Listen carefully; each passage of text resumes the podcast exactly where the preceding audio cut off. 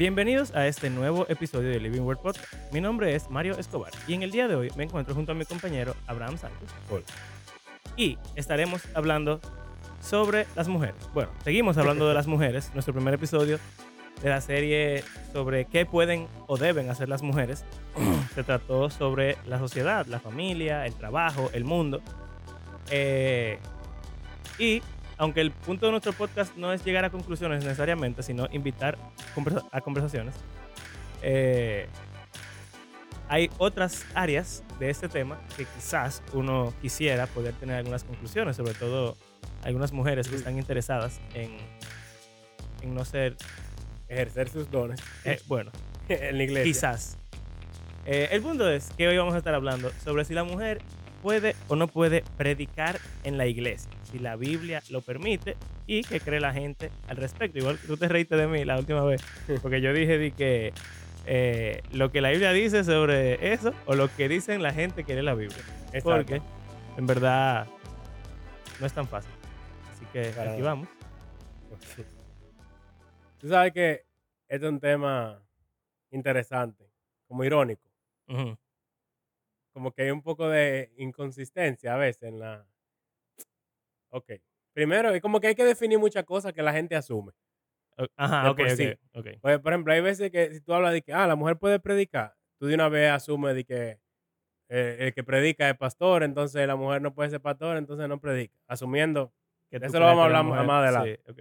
Pero eh, ya eso es una, asociando el predicar con el pastorado. Cuando hay muchísima gente que predica que no necesariamente son pastores. Pero bueno, no solo eso.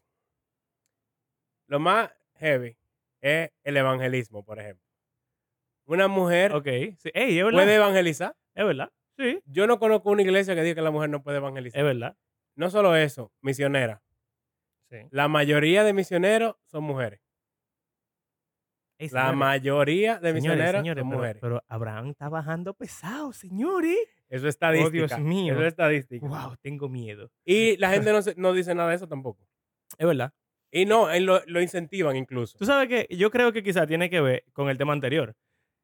Porque la razón por la cual estos son dos temas diferentes y son dos episodios aparte es porque eh, por alguna razón que en verdad yo no entiendo, no tengo la más mínima idea de por qué rayo eh, para los cristianos hay una categoría de lo que la mujer puede hacer en la sociedad Sí. y otra de lo que la mujer puede hacer en la iglesia. Como si la sociedad y la iglesia fueran cosas completamente diferentes que Dios quisiera que... Pero lo más extraño, lo más extraño es esta, en que, ok, evangelismo, eh, obra misionera, tú dirás, bueno, no, porque eso es esparcir el evangelio, que sí o qué. Ahora, cuando viene a discipulado, ya ahí entramos en controversia, pro- potencialmente. Sí. ¿Por qué? Porque ya la persona se convirtió, entonces ya es un hombre Cristiano. cristiano. Entonces ahí ya la gente se pone como que, "Hmm, la mujer ¿Y puede entonces? disipularlo. Y entran otros temas, obviamente, de que si una mujer puede disipular a un hombre o un hombre a una mujer porque son de sexo opuesto. Eso es un tema controversial Sí, por sí, solo. Pero ya ahí tú encuentras como resistencia. Pero sería extraño porque una mujer va a la obra misionera, predica y la gente se convierte, pero como se convirtieron, ya ella no puede continuar porque Ya. ya, son cristianos, entonces ahí. ya al ella ser mujer no puede continuar el trabajo. Pero entonces, ¿qué ella tiene que hacer? Tiene que conseguir un hombre que continúe, un hombre de lo que ella misma le predicó, tiene, Tiene que, que de alguna forma aprender, Aprender, pero ella no le puede mujer. enseñar. para entonces Bueno, ese hombre puede enseñar. Tú sabes que quizá es que ella te complicado, en verdad. Porque predicar hay que definir lo que predicar. Eso, Vamos- es el vamos llegar paso. Es el primer paso, yo creo. Porque que- mira qué pasa. Si tú me dices discipular, para mí eso es más pastoral que predicar. Sí. Para mí. Pero hay gente que, que no lo ve así. Entonces tú me dices, una mujer llega a- al Amazonas, le predica a esta gente que nunca han escuchado el Evangelio, se convierten. Entonces, de ahí en adelante, ya ella no puede predicarle. Ella no puede predicarle O- porque no pueden, porque ya son hombres. Pero entonces ya puede entrenarlos para que ellos prediquen. Pero si ella lo entrena para que ellos prediquen, ella está siendo pastora de ellos. Ella Entonces sería nuestro próximo episodio. Eh, Pero entonces hay como otra que heavy. está complicado. Hay otra heavy. Prácticamente nadie tiene problema con que la o nadie tiene problema con que las mujeres le enseñen a los niños. Pero O ¿a cuál- niñas. ¿cuándo- ¿Hasta cuándo son niñas? ¿A qué edad dejan de ser niños y ya de repente la mujer no le puede enseñar? Sí. Vamos a decir que a un mismo niño, y, y eso no cuenta con los hijos. Al hijo tú le puedes seguir enseñando siempre. Yo he escuchado, espérate, ay Dios No. mío. Ey. Ey, este episodio es bueno. Eh, yo he escuchado, La mamá siempre le enseñan a los hijos. sí, pero yo he escuchado gente que dice que si tiene un hijo varón, A partir de... la mamá tiene que saber que aunque es su mamá, es un hombre. Y que ella tiene que no tratarle como. No, no es no enseñarle, pero enseñarle con sumisión, con no sé qué cuánto y bla, bla, porque es un hombre. Y yo pienso. Qué, qué interesante. qué interesante.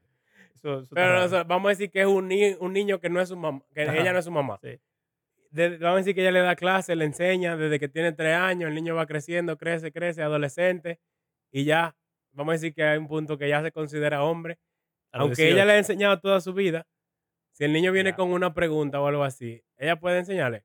Normalmente la gente diría que ella puede responder una pregunta si se la hace, pero como que, que ella dirija una clase de niños de esa edad, ya ahí la gente comienza a tener sus reservas, sus Sí. preguntas. Hasta, bueno, eh, depende del, como la denominación. Bueno, pero claro. tú sabes que en los colegios cristianos, bautistas, por, e, por lo regular, hasta cuando dan clases de Biblia o capillas, donde están todos los muchachos, tampoco invitan a mujeres ya, porque, Sí. o sea, a los chiquitos sí. es. Como son, Por ejemplo, de, de- hasta sexto de básica, casi siempre son mujeres. Sí. Pero ya de séptimo para adelante, que ya es secundaria, son, ¿verdad? Adolescentosos. Entonces ya la mayoría son hombres o 100% son hombres. Por lo menos donde tú y yo trabajamos, no invitan mujeres a que den la capilla de los adultos. No. Pero los niños sí. No, no lo ve. Sí. Interesante. Ey, Interesante. señores, la iglesia está llena de, de- de cosas extrañas, señores. Me venía otro ejemplo, se me, se me olvidó. Entonces, ok. Ahora, yo quisiera tomar un momento para que hablemos de profetizas. Porque yo creo Ajá. que es un tema relevante cuando viene, a- o sea, cuando se habla de mujeres enseñando. Porque, pero habría que definir qué es profetizar. Pero antes de llegar ahí, Podemos, ajá, ¿qué, qué? No, porque yo quiero que, que- que se vea que en la Biblia, es más, que ustedes mismos lleguen a la Pero- pero una conclusión. pregunta. Voy a leer varios ¿Tú pasajes. me puedes hacer un favor? Da, da, da. podemos definir lo que predica. Pues es que tú sigues diciendo enseñando. Y yo vuelvo a pensar, pero para mí, enseñar es más pastoral que predicar. O sea, ¿No será al dependiendo. revés? Bueno, lo que pasa es que. Dios mío. Sácame del mundo cristiano, por favor. Lo que pasa es. El que predica es el pastor. El que predica enseña. Pero yo Sí. pienso que hay otros contextos de enseñanza que son hasta más profundos que una predicación. Ah, mujeres que enseñan en seminario. Por ejemplo, enseñar en un seminario. lo mencionamos. enseñar, eh, entrenar líderes. Eso es enseñar. Entonces, cuando tú dices enseñar, yo siento que quizá estamos hablando de... O sea, yo sé a lo que tú te refieres, pero al mismo tiempo siento que... que ¿Qué es lo que predica? Dime. Pero la gente lo mezcla. La gente pero lo asume como enseñanza en general o predica. Ok. ¿Qué es lo que predica? E- esa es una pregunta que yo creo que lo que la gente asume, aunque quizás no sea la respuesta que daría, pero lo que la gente asume cuando tú preguntas qué es predicar, es la persona que se para en el púlpito el domingo en la mañana y predica. Ok, eso predica. Eso es, el- eso es lo que predica. Eso predica. Pero Para nuestro episodio, eh, si eso- las mujeres eh. pueden predicar, eso es lo que está... bueno, yo lo hago más general porque también Sí, claro. en cualquier contexto de enseñanza la gente también tiene su, que no tan seguro Sí, sí. si se puede o no. Entonces, yo quise que habláramos del la- el- profetizar porque casi siempre, y vamos a ver un, pasaje que habla sobre eso, yo escucho, es raro, en el Antiguo Testamento como que profetizar algo es una cosa, pero cuando hablamos del Nuevo, la gente lo recontextualiza y lo cambia. Ok. Pero, entonces, las mujeres que son profetizas como que no encajan. En el Nuevo Testamento. O no sé si se ignoran o qué es lo que se hace, pero como, como si no estuvieran ahí. Ok. Entonces yo, yo quiero leer varios pasajes. Antes de que Abraham lo lea, Sí. para que quede claro. Profetizar es para Abraham casi un sinónimo de predicar. No, no, no. A lo que me han enseñado a mí. Pues, eh, ese está, ese está, ese está, Lo que me han enseñado a mí desde chiquito. ese está escondido. Ustedes verán. Vamos a leer para, para, el Está bien, está bien, léelo, léelo, léelo. Primero es que mencionar que profetiza en el antiguo está Miriam, Débora, Hulda, que mencionamos la otra vez. Ajá. La esposa de Isaías, etcétera. Pero bueno, vamos a- hay gente que dirá, bueno, eso en el antiguo. Las cosas son diferentes. Sí. Bueno, vamos a ver en el Nuevo Testamento. En Lucas 2, 36. Cuando Jesús nace, al octavo día, lo circuncidan. Después que pasa el periodo de la pureza, que sé yo cuánto, de María, lo llevan al templo. Y en el templo hay dos viejos. Uno que es Simeón sí, sí. y otra que se llama Ana. Dice, había también una profetisa, Amén. Ana, hija de Penuel, de la tribu de Aser, era muy anciana, casada de joven, había vivido con su esposo siete años, luego permaneció viuda hasta la edad de 84, nunca salía del templo, bla, bla. bla. Eh, y Ana dio gracias a Dios y comenzó a hablar del niño a todos los que esperaban la redención de Jerusalén. Una profetisa predicando ahí. y eso que predica Dios- el evangelio y- de Jesucristo desde- antes, desde antes del morirse. antes de que él... Exacto. Ok. Tú dirás, bueno, eso es antes de Jesús también, porque aunque él estaba chiquito, Ok. vamos a ver. Ok. en Hechos de los Apóstoles, eh, hay un momento en que se eligen unos eh, diáconos, le dicen normalmente, que cuando eligen a los, Ajá, los sí. siete Sí. que van a atender a las mesas, uno de ellos es Felipe, que es famoso por su historia de predicarle al etíope, Ajá. que lo bautice, que no sé cuánto, bla, bla. Mucho más para adelante en el libro, Deberíamos Felipe vuelve a salir. sobre el bautizo. Es verdad. Ok. Interesante. Yo creo que hemos hecho. Pero bueno, Ok, otro. perdón. Entonces, eh, muchísimo más para adelante, Pablo está como de camino a. eh, ya aquí él está. Sí, no. Pablo está dando uno de sus viajes por ahí y de repente dice que llegaron a Cesarea y nos hospedamos en casa de Felipe, el evangelista, que era uno de los siete. O sea, Ujú, después de Felipe no diáconos. mencionase como por 20 capítulos, Sí. aquí aparece. Y dice, este tenía cuatro hijas solteras que profetizaban. Amén. Y ya, y después sigue hablando de otra cosa. Y tú como que, ¿qué? ¿De qué se está hablando? Pero, ah, esto es ya después de la llegada del Espíritu Santo, ya que hay cuatro mujeres profetizas. Y tú dirás, bueno, ¿de dónde viene eso? Bueno, en Hechos 2, cuando llega el Espíritu, en Pentecostés, y Pedro está predicando, él cita al profeta Joel, cuando la gente está diciendo como que ellos se están volviendo locos. Él dice, no, pero esto es lo que eh, Dios anunció a través de Joel. Dice, sucederá en los últimos días, dice Dios, derramaré mi espíritu sobre todo ser humano. Los hijos y las hijas de ustedes profetizarán. Tendrán visiones los jóvenes y sueños los ancianos. Derramaré mi espíritu aún sobre mis siervos y mis siervas. Y profetizarán. Alaba. ¿Qué, qué será eso? Entonces, hay otro pasaje rarísimo, que es 1 Corintios 11, que no sé si Ah, ustedes sí, han sí. oído hablar de, de que las mujeres usan velo, o si en su iglesia las mujeres usan velo. Eh, pausa, pausa, pausa, pausa. Yo tengo un cuento de eso. Yo lo voy a tener que repetir. Es que el mundo cristiano es rarísimo, man.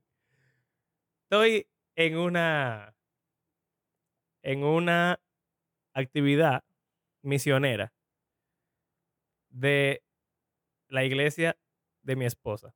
Mi Ajá, esposa es de una iglesia ajá. En San Cristóbal y en ese momento somos novios todavía o creo que ya estábamos casados, en verdad. ¿Qué importa? El punto es que vienen unos misioneros que son peloteros, beisbolistas, Ajá. y dan una, una clínica de pelota por una semana a los niños de, de allá. Ajá. Y entonces la iglesia pide que vayan jóvenes que puedan ser traductores para que lo que los instructores y los coaches le están diciendo a los muchachos se pueda entender. Ok, yo voy. Yo voy casi todos los años, yo voy para allá. Entonces en una vamos a orar al principio del día. ¿Qué es lo que todo el mundo usa en la cabeza en un play? Una gorra. Una gorra, una cachucha, un, no sé cómo más le dirán en otros países, un gorro, un Sombrero. sombrero, ¿qué importa? Y entonces vamos a orar. La costumbre cristiana es quitarse el sombrero o el gorro o la gorra o lo que sea cuando tú vas a orar. Por este pasaje. Por ese pasaje que tú vas a leer. Pero entonces, había una muchacha y se quitó la gorra. Y el tipo le dice, no, pero tú no me tienes que quitar la gorra. Pero por ese pasaje Y yo dije, yo no me quito la gorra casi nunca, Sí. porque todo eso, yo soy un rebelde. Eh, pero yo me quedé que, ¿qué? Que ella no se tiene que quitar la gorra. No, porque su pelo es un velo ya. Y yo dije, Que- "No". Entonces, ¿por qué? es interesante. Oye, yo creo que el cristiano promedio no sabe eso. No sabes este pasaje. No, no. Pero se la quitan. Se la- sí, lo so- bueno, todo el mundo. Sí. Pero se lo quitan por respeto a Dios. Tú sabes, Pero las mujeres no se lo quitan. Las mujeres se la quitan también. tú has visto a las mujeres, sobre todo como en Inglaterra y cosas así, que usan unos gorros grandísimos y como con plumas y con Sí, colores sí. y no sé cuánto. Yo estaba leyendo sobre esa tradición y eso viene de este pasaje también. Del velo. Es como una transición del velo, que era cualquier cosa que cubriera la cabeza. Entonces, como que en vez de usar un velo, literalmente, se fue cambiando y a- a- A las mujeres usaban los domingos un gorro siempre para ir a la iglesia. Oh, en la iglesia gringa. De, Usan de- gorro. Es verdad. Hay muchas iglesias que todavía lo hacen. Oh. Y es de, de este pasaje. Y si usted nunca lo ha oído, bueno, escuche. Escucha, escucha ciencia, carnal. Si tú eres un cristiano promedio que no sabe lo que es esto, escucha. Todo hombre que ora o profetiza con la cabeza cubierta deshonra al que es su cabeza, que es Cristo. En cambio, toda mujer que ora o profetiza con la cabeza descubierta deshonra al que es su cabeza. Es como si estuviera rasurada. Ignorando el contexto de lo del velo. ¿Y qué significa eso de que la cabeza esté rasurada y que tenga que cubrirse o no cubrirse? No es el punto de este episodio. Ajá. Pero se habla de la mujer orando o profetizando en la iglesia. Ok. Ahí dice que tiene que usar un velo cuando lo haga. Pero independientemente de eso, la lo que yo estoy mujer pensando, lo que yo, que yo estoy. Yo me está rasurada. Sí, yo estoy pensando que todas las mujeres que están peladitas, bajitas, eh, o gente que tiene alopecia, o cosas así, no pueden orar. El entonces, porque pasaje de que los hombres no pueden tener pelo largo y que las mujeres lo tienen que tener largo Ajá. también es de aquí que se saca, de este pasaje. Léalo, es rarísimo. Sobre todo en la, en la parte que dice por los ángeles. Pero ustedes lo van a investigar. Es verdad. ¿Qué es lo que es eso? 1 Corintios 11. Once. 11. Muy, muy, muy, muy, muy bizarro. Eh, pero la mujer ora y profetiza Sí, con su velo puesto. exacto. Ok. Eh, entonces, en Hechos 18, ya, para no leer tanta cosa tampoco. Eh, pero es para que vean que no es algo que no estamos inventando. O sea, básicamente, la tradición de que haya mujeres que profetizan, que estaba en el Antiguo Testamento, se sigue viendo en el Nuevo. Testamento y hasta hay reglas de cómo eso puede funcionar. Exacto. Eh, está también lo de Priscila y Aquila, cuando cogen a, a Apolo y lo- como que le enseñan. Pero tú dirás, bueno, ahí está con su esposo, así que no cuenta. Está Febe, que aparentemente leyó la carta de Romanos a la, a la audiencia original. Pero bueno, Eso Vamos a decir- es- eso es va- exacto, vamos a decir que no. Este pasaje, que yo lo voy a leer y ya, y voy a dejar de, de leer pasaje. Todos los que han sido bautizados en Cristo se han revestido de Cristo. Ya no hay judío ni no judío, esclavo ni libre, hombre ni mujer, sino que todos ustedes son uno solo en Cristo Jesús. Bueno, Ya. eso no tiene mucho que ver con profetizar, pero Bueno, es con- un con pasaje igualdad, interesante. Con igualdad. Como que hay alguna igualdad. Entonces, las mujeres profetizan. Sí. Yo creo que es obvio. Viendo esos pasajes, es muy difícil que tú me digas que no. Ok, entonces, déjame yo hacer mi, mi Profetizan, intervención. yo no he hablado de otra cosa. ¿Qué pasa? Ahora sigan escuchando ciencia. En Primera de Corintios 14. Yo lo voy a leer ese. Ah, ¿tú lo leer? Ah, ¿Tú quieres que lo lea ahora? y yo estamos conectados. No, vamos a no leerlo, vamos a... Busca, busca algunos pasajes, algunos versículos... eh, Bueno, yo tengo este, que, no, que habla como que son cosas quizás diferentes. ¿Cuál? En Efesios 4, él ¿Qué está hablando de lo diferente como... Bueno, Ajá, hay gente eh, que no le gusta que digan dones, exacto. Que dice, constituyó a unos apóstoles, a otros profetas, a otros evangelistas, a otros pastores y maestros, a fin de capacitar al pueblo de Dios para la obra de servicio, para edificar el cuerpo de Cristo. Eh, y ahí hay como diferentes Profetizar y categorías. Y tú evangelizar pudiese diferente. decir que, exacto, profeta es otra cosa. Bueno, pero lo- en verdad, está interesante eso, porque basándonos en eso, las mujeres pueden evangelizar Exacto. y las mujeres pueden profetizar. Y si hay algo que seguiría en tela de juicio, sería pastor. Y si pastor y maestro están juntos y significan lo mismo, como que son sinónimos, pues entonces pastor y maestro sería nuestro próximo episodio. Pero profetizar pueden. Entonces, Exacto. ahora, ¿qué es profetizar?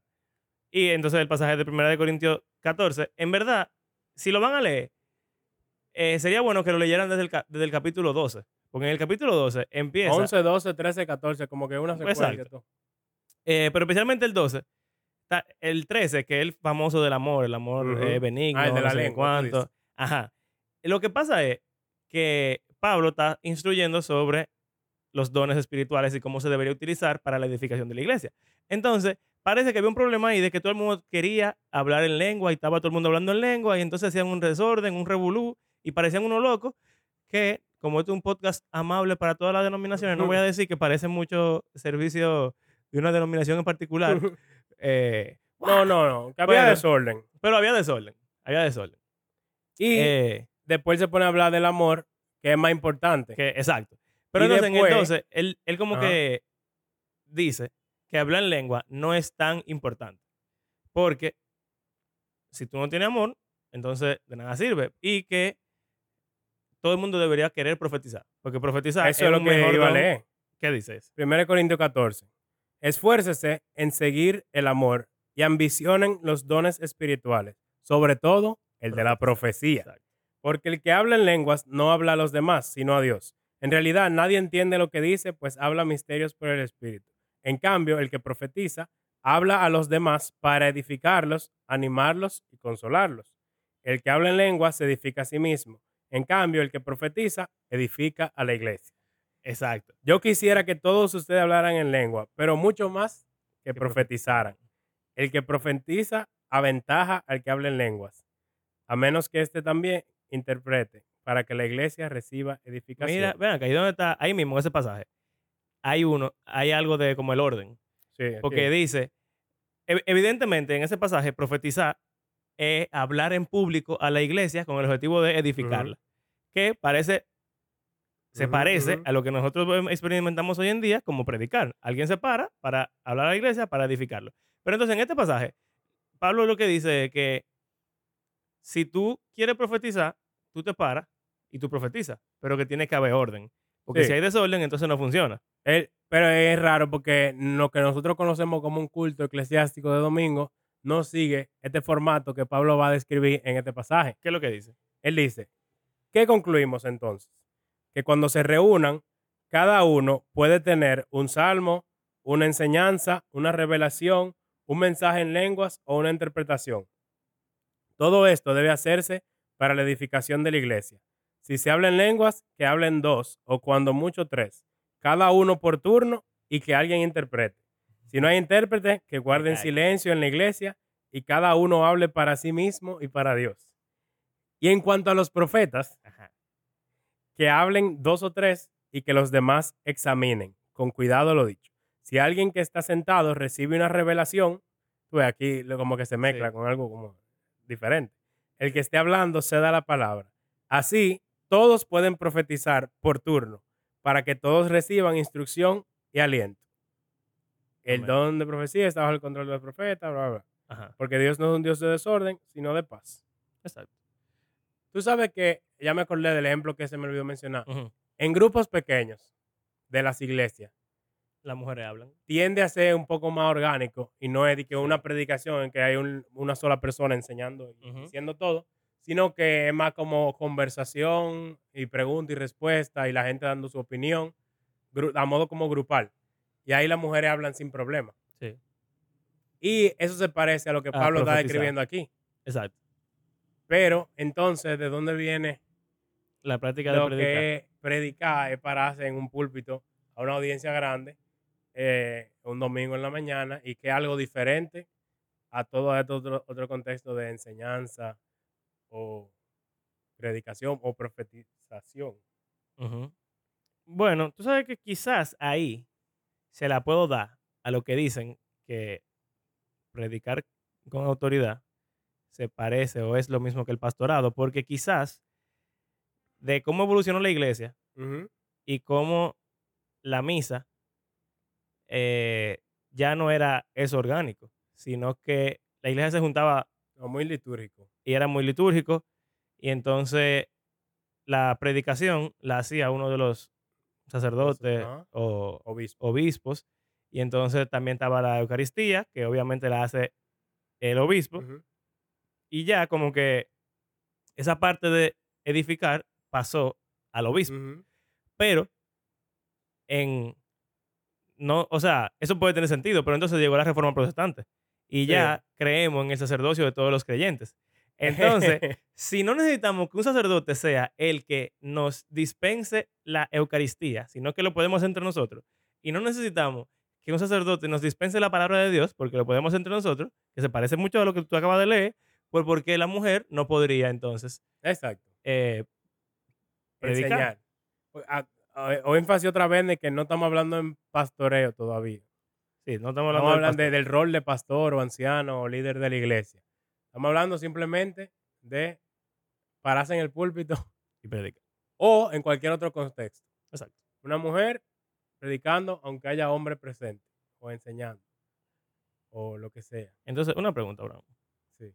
Yo siento que eh, no estamos haciendo nada Eh, imparcial. imparcial. Yo, yo nada más leí lo que la Biblia dice. ¡Uh! ¡Wow! El, el, el varón de Dios. Sí. O sea, evidentemente nosotros los dos creemos.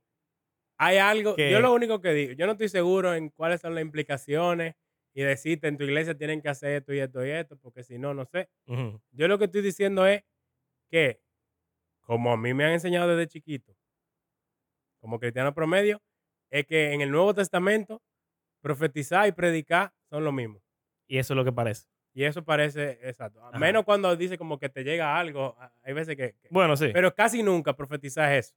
Sino es como ser la voz de Dios. A un, y como sea, que, te, que es lo que te llega. También. O sea, Que el Espíritu mismo te dice como que te llega tal algo. cosa. como que, oh, ya, eso, Eh, exacto. Exacto. Entonces, lo que yo veo es que hay mujeres que se dice que son profetizas y que hay un pasaje que dice que la mujer está profetizando con un velo, pero, o sea, Y, ese, y ese, interrupción. señores, la verdad es que yo vivo en un barrio donde Sí, la gente eh, No respeto. nos respeta. O sea, si mi hijo estuviera durmiendo, se despierta ya con ese tigre. El punto es que una mujer está profetizando, aunque tenga un velo, está bien, eso es raro, pero está profetizando, que es el tema de nuestro episodio. Y profetizar aparentemente es más importante que todos los otros dones, lo cual hace Tiene que tenga más peso el argumento de que no puede ser, vamos a decir que somos, si somos sensacionistas, que. Pablo diga que el don más importante es eso. Porque, o sea, si, dijemos, si decimos que los dones como que eh, milagrosos, que es como normalmente los presentan, cesaron, como el de sanar y el de hablar en lengua y no sé cuánto. Pero ningún sensacionista que yo haya oído No, no, dice que el, el don de profecía cesó, porque No. ellos dicen que predicar. Exacto. Pero si hay mujeres que profetizan, entonces, ¿por qué las mujeres no pueden predicar? Es como una pregunta genuina.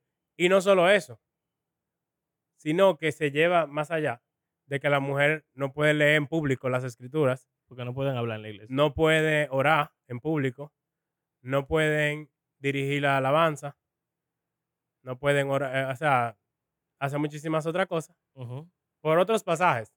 Sí. Creo que es más. Pero eh, me parece extraño que como nuestra cultura e historia de iglesia, de cómo nuestra liturgia, en un sentido, hace que no, sea casi imposible, que sea imposible que la mujer ejerza ese rol profético simplemente porque el rol de pastorado está 100% ligado. ligado Sí. a el rol de predicación. Aunque hay hermanos que predican que no son pastores y que enseñan en la escuela dominicana y no sé qué. Hay algunas iglesias que no dejan que, que laico, que nadie laico predique. Solo los ancianos o, o obispos, qué sé yo qué, que sean los que prediquen. Ahí yo le doy Pero- respeto. Pero, pero. O sea, si tú eres consistente, No, pero atiende esto, atiende esto. aunque solo los ancianos predican y solo los ancianos dan clases de escuela dominical y solo los ancianos enseñan, Pero escucha. ahí vamos a decir que está bien. Y entonces no hay diaconisa en la Biblia. sí, Y no hay anciana en la Biblia. hay ancianos. Entonces, si los diáconos, si lo que predican en esas iglesias son diáconos y ancianos y pastores, los ancia- las ancianas no, los diáconos no que predican en esas y las iglesias. diáconas, la diaconisa pudieran predicar. En esas iglesias la diaconisa no predica. Bueno, pero en tu iglesia tú eras diácono y tú podías predicar. Sin ser diácono tú puedes predicar. Ah, bueno. Entonces somos tan imparciales que es casi imposible decir que las mujeres no pueden predicar. Creo yo, usando la Biblia, así, una leída gramático, histórica, Eh. cultural. Debería ir Eh. a hablar con nuestro amigo del colegio. Ah, ey, en verdad. Yo, yo estaba hablando con él Él. y él me dijo que, que para él empieza a ser autorita- autoritativo, o sea, como pastorado, ya cuando tú estás en el púlpito enfrente de todo el mundo. Exacto. Pero si tú lo haces en una escuela dominical, o si tú diriges las alabanzas, Ay. o algo así, ahí él, él lo ve como... Ahí hace- dando los ejemplos de que, que para dar un testimonio, la mujer tiene que pararse al lado de su esposo. si no está casada, no importa. Ahora que lo pienso, No, nadie se para al lado de ella. su papá. Pero si está, si está casada, normalmente el esposo se para al lado de ella, aunque él no diga nada. En lo que está hablando. El mundo, Eh, pero- el mundo cristiano. Es raro, porque yo nunca he oído una explicación de, de eso. Así, de que 100%. Mira, Pero yo- como que se asume como que eso es lo, lo normal. Yo digo, yo lo que yo, lo que yo digo es, si la condición para la mujer hacer algo es que tenga, como el pasaje del velo, un símbolo de sumisión sobre su cabeza, que eso es lo que el pasaje dice, que para profetizar u orar tiene que tener su velo, porque el velo era un símbolo de sumisión. Si eso es lo que, o sea, si eso está ahí, no por la cultura judía, no. que eso es lo primero que hay que decir. La de Corinto. Eso es lo primero que hay que los judíos decir. usaban velo. O sea, pero lo que quiero decir es que eso es algo antiguo. Sí. Ya en el mundo moderno, las mujeres no cubren sus cabezas porque esa práctica de que tienen que tener una señal de sumisión, tú nada más la vas a ver en, en Irán y en Irak sí. y en Medio países Oriente. árabes. Ok, ya en el mundo moderno eso no se hace. Si estamos dispuestos a volver atrás, que fue como empezamos, que hay, hay reglas Hay iglesias diferentes, que lo hacen también. sí, pero ya en las iglesias normales Sí. eh, La mayoría. hay un, hay un, como un doble, un estándar, un doble estándar. Está el estándar hacia la sociedad y el estándar de la iglesia. si no importa que la mujer no use velo en la sociedad, la esposa del pastor no usa un velo donde sea que ella va, entonces, ¿por qué en la iglesia lo tiene que hacer? Eso es raro. Pero si lo que la isla dice es que para ella ejercer sus dones tiene que hacerlo, yo prefiero que le digan a todas las mujeres, miren, pónganse un velo o pa- párense con su esposo al lado. O vamos a ponerle, no sé, un cintillito, un lacito que diga aprobado por el pastor. Y Sí. si eso es lo que se necesita O para que simplemente que el pastor- sumisión, ya. que el pastor, no, si esto, eh, en tu iglesia se hace, pero cuando viene un pastor invitado, casi siempre, el pastor de la iglesia lo presenta. Y es algo, es, algo digo- así. Yo siempre digo eso, que hagan eso. En verdad, eso es lo que se está haciendo. Esta persona puede que tú nunca la hayas visto en tu vida, pero yo como pastor te estoy diciendo que es una persona que tú puedes escuchar. confiar. Yo le estoy cediendo el púlpito, así que escucha lo que él dice y como si fuera yo hablando. Eso es lo que hacen básicamente. Eso lo hacen, Presentar al invitado, eso lo hacen siempre cuando alguien predica por primera vez. O si es un invitado. si un invitado. La primera vez que tú predicaste en tu iglesia, el pastor tuyo se paró al lado de ti Y oró por mí y, dijo eso, ¿verdad? La primera vez que yo prediqué en mi iglesia, las dos iglesias en las que yo estaba, Ajá. el pastor se ha parado y ha introducido el tiempo y ha dicho, pero después de ahí, ya, Ya. no lo hacen, porque ya la ya la iglesia vio que te dieron el sello de aprobación. Mm. Entonces, si eso es lo que significa, eso es un acto de sumisión. Sí. Entonces sería como que el pastor venga y diga, bueno, entonces ahora vamos a tener a la hermana Débora, que va a traer el tiempo de la palabra o va a profetizar hoy. Amén. Para mí eso es lo que tiene más sentido, según lo que la Pero- Biblia dice. Eso es sumamente controversial. Sí, por eso, estamos haciendo, por eso estamos haciendo este episodio. Pero, o sea, es, es heavy de que el tema más difícil es el del pastorado, el de el ser anciano y qué sé yo qué. Pero el de profecía, yo veo que no es tan complicado. Bíblicamente tú dices. Para mí este es más complicado porque el del pastorado es más claro. Exacto. Hay más versículos al respecto. Pero el de profetizar, el de profetizar es como que, ¿de dónde Exacto. rayos ellos sacan que la mujer no Bueno. puede hacer eso? Entonces, ya. Nada, eh, nosotros queremos pedir perdón públicamente por haber sido tan imparciales en este episodio. Tampoco eh, tampoco imparcial en este episodio porque, eh, digo, tan po- eh, exactamente, tan poco imparcial en este episodio porque lamentablemente eh, hay muchos versículos que creemos que es muy evidente que eso es así. Entonces, si usted, como es probable, está en una iglesia donde las mujeres no pueden predicar, eh, lo sentimos por ser la nota dis- disonante y no tener... Porque por lo regular, cuando no estamos de acuerdo, tenemos como un poquito de... Ah, mira, esta gente lo ve así por tal y tal cosa. Pero en este caso, eh, no, no Es tenemos esa, esa, ese sobadito. Sí. Eh, así que nada, lo sentimos, pero los queremos. Bueno, entonces para concluir, ya, esta es la última palabra de este episodio. Oh, ¿verdad? Yo voy a leer un último versículo Abraham no sirve, señores. Abraham no sirve. que está en 1 Corintios 14, que Él ya dice- leímos. Él dice, él dice, él dice que él no es controversial. Que a él no le gusta la controversia. Eh, pero ya aprendimos en la serie de escatología que su versículo favorito es su versículo favorito por controversia. no. Y él decidió por su propia voluntad que iba a terminar el episodio así. Ya me callé. Leímos en 1 Corintios 11 que la mujer profetiza con su velo. En 14 que los profetas se turnan y que sí o qué. y entonces concluimos ya este tiempo con este versículo.